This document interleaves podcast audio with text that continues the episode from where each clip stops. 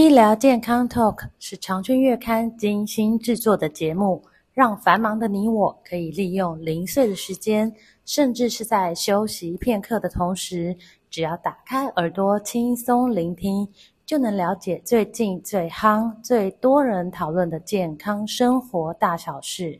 现在，不论你是在开车、运动，或者是在做家事，快跟着我们一起来聊健康，健康聊。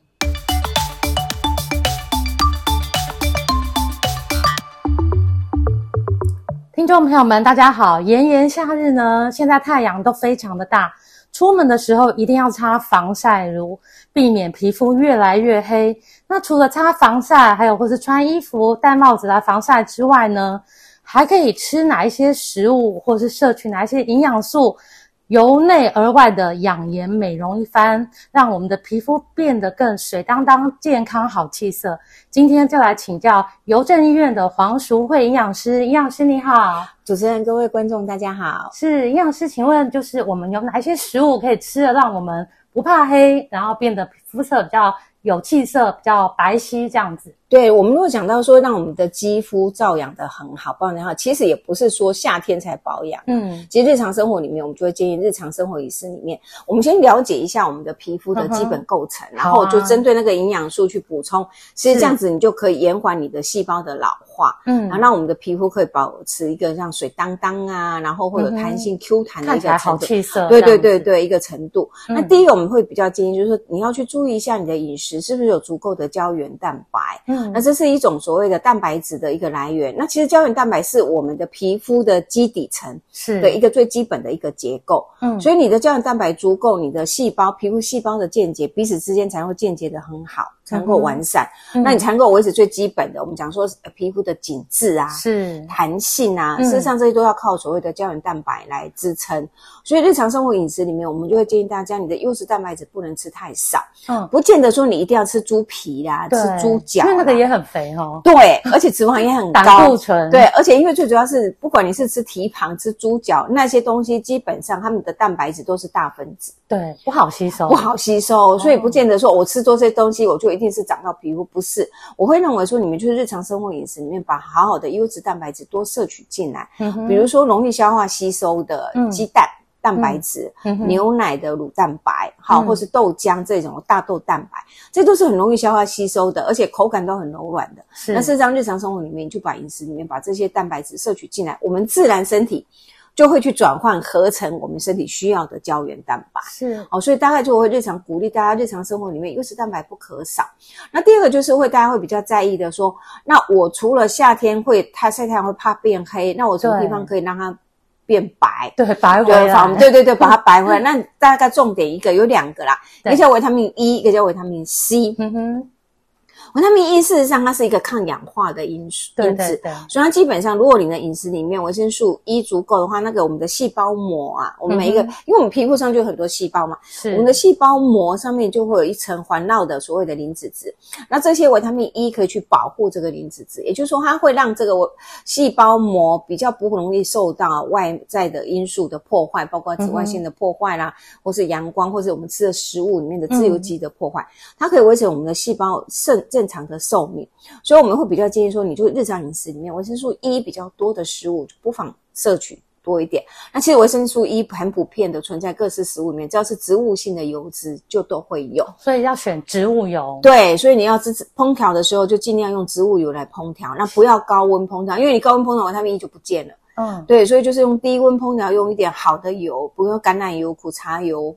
或者是一般来讲，芥花油这些都是很好的油品，嗯、你好好的把它摄取之进来，其实维他命 E 就足够。那其实相对的同时，你也会把必需脂肪酸摄取进来。嗯，那必需脂肪酸，事实上我们的皮肤还有一个很重要的结构叫皮脂腺，是皮脂腺是分泌正常的油脂来润滑滋润我们的皮肤的。这个是不是分泌太多就会长痘痘？对，会长痘痘。可是你如果分泌不足，你就会变成干燥。嗯，就会看起来皱纹，很皱纹，然后就会干燥、干裂，就会粗糙，皮肤就会变得很粗粗糙。所以你想让你的皮肤看起来是有弹性，可以保水，因为水分被保住，外面事实上要有一个滋润层。对，所以皮脂腺正常的分油脂的分泌其实很重要。嗯那这个皮脂腺你要让它分泌畅通畅通的话，其实必须脂肪酸是必须要摄取足够的。所以就回过头来，就是我刚才讲，如果你能够选用一些好的油脂来烹调。包括我们刚才讲的橄榄油啦、苦茶油、芥花油，或者是一般的坚果，少少量的摄取，对，对，对，这些事实上都对我们来讲都可以提供很丰富的维他命 E 跟必需脂肪酸，嗯、那你就可以做到这一层。嗯，就是适当的油脂的分泌来滋润我的皮肤。嗯，但是为什么让它白回来？那这就要靠维他命 C。哦，维他命 C 就水果里面很多咯。对，那维他命 C 其实它是一个抑制黑色素化学反应的一个过程啊，抑制它变黑，变黑就抑制我们的皮肤细胞生成更多的黑色素。是，对，所以你有足够的维他命 C，那黑色素就比较不会被形成，那当然皮肤就比较容易白回来。然后，所以我们就会建议大家日常生活饮食维生素 C 含量的水果就记得多吃。那其实炎炎夏天，我们的水果市场种类非常多。对，台湾这种宝岛，什么水果都有，什么水果都有。对，所以你就是多摄取维生素 C 含量高的。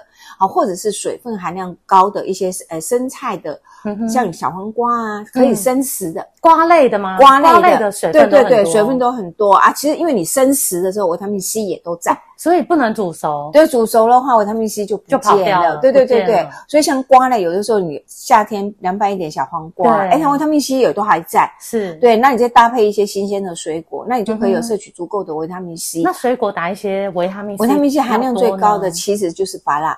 芭乐，芭乐最高，也是减肥的好好好圣品，对不对？那但是像其次下来，像奇异果啊，嗯，葡萄啊，凤梨呀，其实这个季节这些维他命 A，哎不，维他命 C 的含量都很高，对，所以就好好多摄取就没有问题了。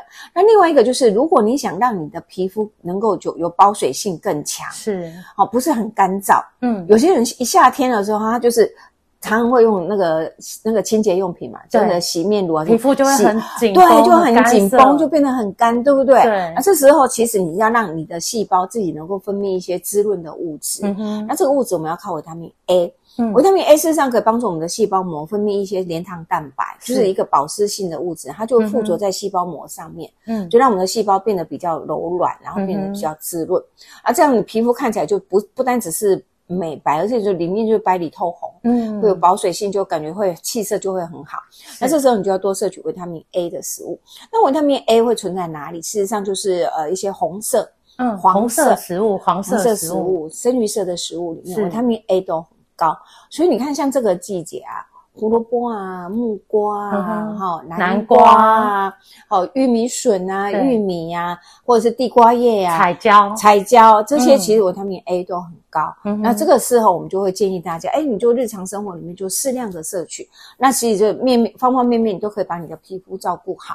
那其实我讲的这些营养素都是针对我皮肤的组成，嗯，就是我们的皮肤皮质层，然后我们大概有哪些营养素来构成。对，我们就用它的营养素来做补充，但是另外一个就是你一一方面也要避开会来破坏你皮肤的一些因素吧。对，嗯，好，就是有一些外在因素会来破坏。第一个当然就是我们就不用讲了，紫外线，对，紫外线的照射，这一定是会破坏。所以防晒还是要做，防晒就一定得做。对，那另外一个就是我们吃进来是不是会来产生很多自由基？对，那我们身体处在一个发炎状态，就会攻击你的皮肤，啊，这些就都有可能了。比如说高油炸类的食物，嗯，高糖的食。食物像我们常讲糖化糖化终极产物，那就是一个自由基，它就是攻击我们的细胞。是，所以如果夏天你还是很喜欢吃手摇杯饮料，喜欢吃甜点、减糖，对这些东西，就是很有可能会让你的细胞破坏的更快，然后老化的更快。对对对，所以是不单只是说我要抗氧化，就是说啊，我把那些营养素吃进来抗氧化，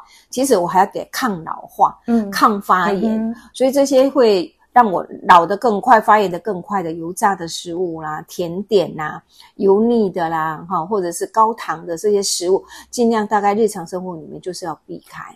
所以要双管齐下，你的皮肤才能够被照顾得很好。那除掉这个之外，其实我要叫最讲的最重要的一点，就是你在夏天里面水分对我们来讲是补充是最重要。是，因为我们夏天不管我们外不外出，嗯哼，外出当然曝晒一定流汗，对。就算在冷气房，我们还是会水分。皮肤其实在冷气房也很缺水。对，我们皮肤水水气还是一直会在增散。对，所以水分的补充是相对相对的重要。嗯。所以在夏天里面不要忘记，这基本上你没有曝晒太阳的时候，你基本上每一公斤的体重就是三十到三十五 CC 的水，嗯、要这样喝。如果你是都有在外面晒太阳、走动活动，那就要拉高，甚至要每公斤到四十到四十五 CC。嗯，那个水分一定要足，让我们的细胞是饱满好，而不是呈脱水现象。当你有细胞呈脱水现象的话，你皱纹啊什么就一定都出来。一定都跑出来。对对对，所以基本上很重要很重要，水分就一定要合足。这大概是我们会在饮食上面跟大家分享说啊，你怎么去照顾你的皮肤可以做到的这个几点呢？是。然后第二个，我们就会讲到说，有一些人可能就会提问说，诶是不是夏天要避开一些所谓的感光食物？啊、对对对，感光食物，对不对？什么是感光食物？对，什么是感光食物？其实所谓的感光食物，就是这些食物里面含有一些特殊的成分，嗯、它会让我们的皮肤的细胞变得比较敏感。嗯，对。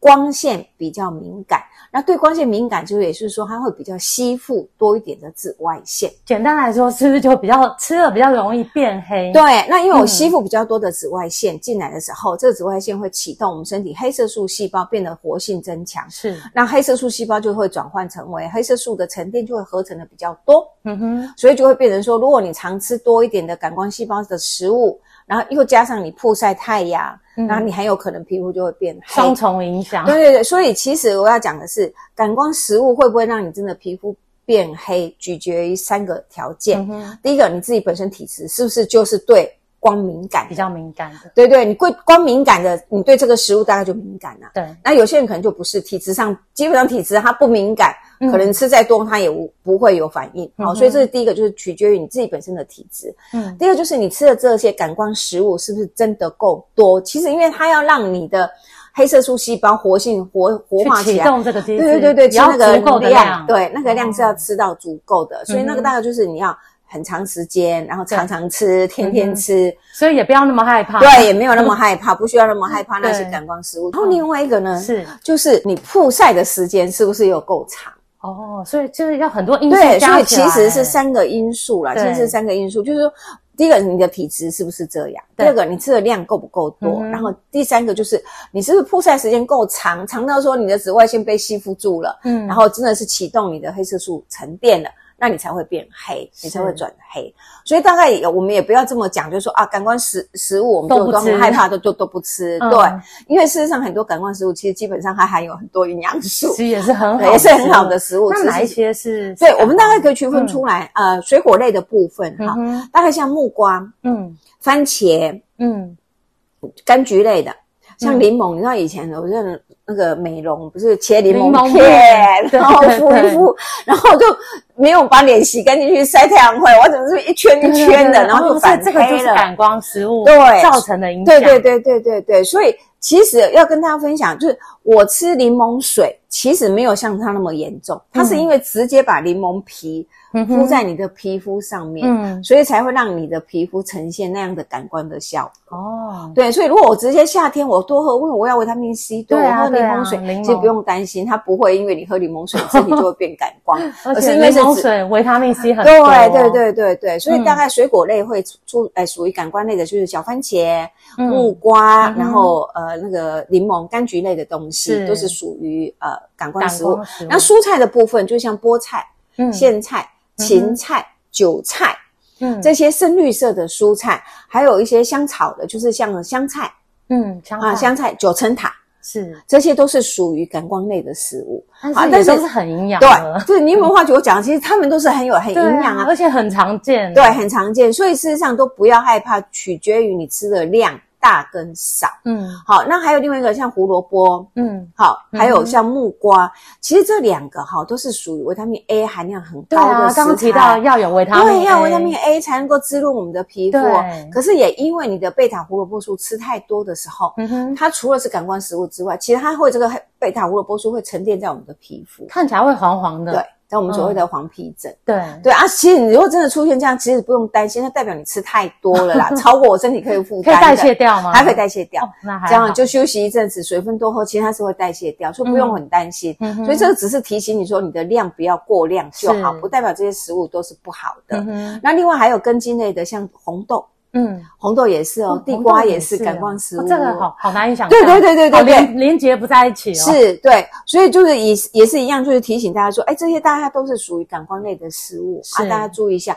但不代表说你就是不吃它。嗯，就我刚才讲，你是长时间。然后每天每天每天吃，累积那个量够大，才会造成才会对，然后又加上你去曝晒太阳，那才会造成。所以一般人其实还好啦，对，因为也不会说每天吃，对，每天吃，或者是你天天在外面晒太阳，也不至于，对还好。对，但是话说回来，就是假设你刚刚做完那个镭射治疗，皮肤镭射治疗，哈，可以吃吗？哎，那我们就真的建议你少一点，因为真的是那个时候，因为你的。你的皮肤是事实上也在修复，是那个那一段时间，我想那一段时间医生也会告诉你不可以晒到太阳，对对对，你一定要带防晒，长防晒，对不对？那所以这时候我们也提醒，那你感光食物这一段时间就少吃一点，等你伤口整个都修复好，皮肤都恢复正常了，你再来吃都不急哦。这些食物也不会跑掉，食物 健康健康好的都还在哈，所以不急不急着说在那一段时间你一定非吃这些感光食物，这样子就好了。嗯，对。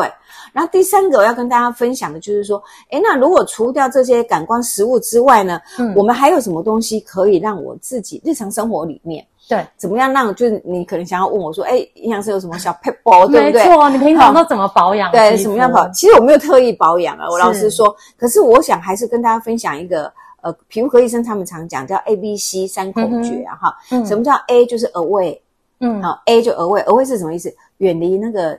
日正对 日正当中，你就不要出去曝晒。中午的时候太阳正大，对对对对，你就不要出门。好，特别是台湾的夏天。是，其实如果台湾的秋冬，其实就都还好。台湾的冬天，就算你日正当中也不会出去，也还好。反而要去晒晒太阳，反而要去晒，你想要维他命 D。对，所以我们现在只是说，你真的在夏天的这日正当中这段时间，你尽量避开。嗯哼。那反而三四点、五六点之后，哎，你就出去晒晒太阳。嗯。啊，这时候紫外线也没有那么强。那我们。你还是晒一下我们的太阳，才能生成维生素 D，我们才能生成维生素 D，才能够让我们自己的身体健康。是。那另外一个就是你要做一个 B，B 的动作叫 Block，就是主角。所以事实上，适当的防晒乳。的涂抹其实也是一种保护的作用。那第三个就是 cover，C C O V 啊，cover，你要记得戴帽子、戴太阳眼镜，一些物理的防晒。对对，物理的防晒。其实你做好这三个动作，其实就帮助我们皮皮肤先做一个我们讲金钟罩吧，做一个皮肤的保护好。对，保护的关键。然后日常生活饮食里面再回到我们刚才讲的，是水分的补充，维他命 C、维他命 E，必须脂肪。优质蛋白的补充，其实你都做好了，其实你夏天不会很难过啦。是你你会发觉，其实你会发觉，诶，其实皮肤还是可以照顾的很。好，嗯、我跟大家分享，其实我在我记得我在日本住一段时间，我大概有六、嗯、六七年时间就住在日本的时候，嗯、那段时间我发觉我那时候在日本皮肤都会非常非常的好。嗯，那为什么皮肤会非常好？有做到这三点吗？对，我发觉就是一个就是我的呃防护做得很好，是好，另外一个就是我的水分喝得很足。嗯，因为我发觉是水分的喝足，真的是会让你的皮肤就是一直泡浸泡在水分里面，就不会变得很干瘪。嗯，好，然后其实更重要的，其实我会来跟大家分享，就是你的睡眠一定要充足，哦，这个也很重要。对，因为事实上我们皮肤也是一个排毒的器官。对，晚上睡睡觉休眠，其实我们从我们的汗液、水分中，其实又会把一些毒素排出来。所以你要让自己的休息时间是足够的。嗯哼。好，不管是夜间的睡眠，或是下午的午休，你要让你的休息是足够的，让我们的皮肤新陈代谢都能够整上正常，所以你的皮肤就自然会白里透红。好，你就会从内在整个修复出来，你就会发觉你的精神状态、你的皮肤状态都会表现得很好。是，所以除了刚刚营养师教我们的 A、B、C 的法则，加上刚刚讲了那么多营养素的摄取，还有感光食物也是可以吃，只是不要吃太多，对，不要天天吃。还有睡眠也是很重要。是是，好，那我们今天谢谢营养师跟我们分享这么多，谢谢，谢谢。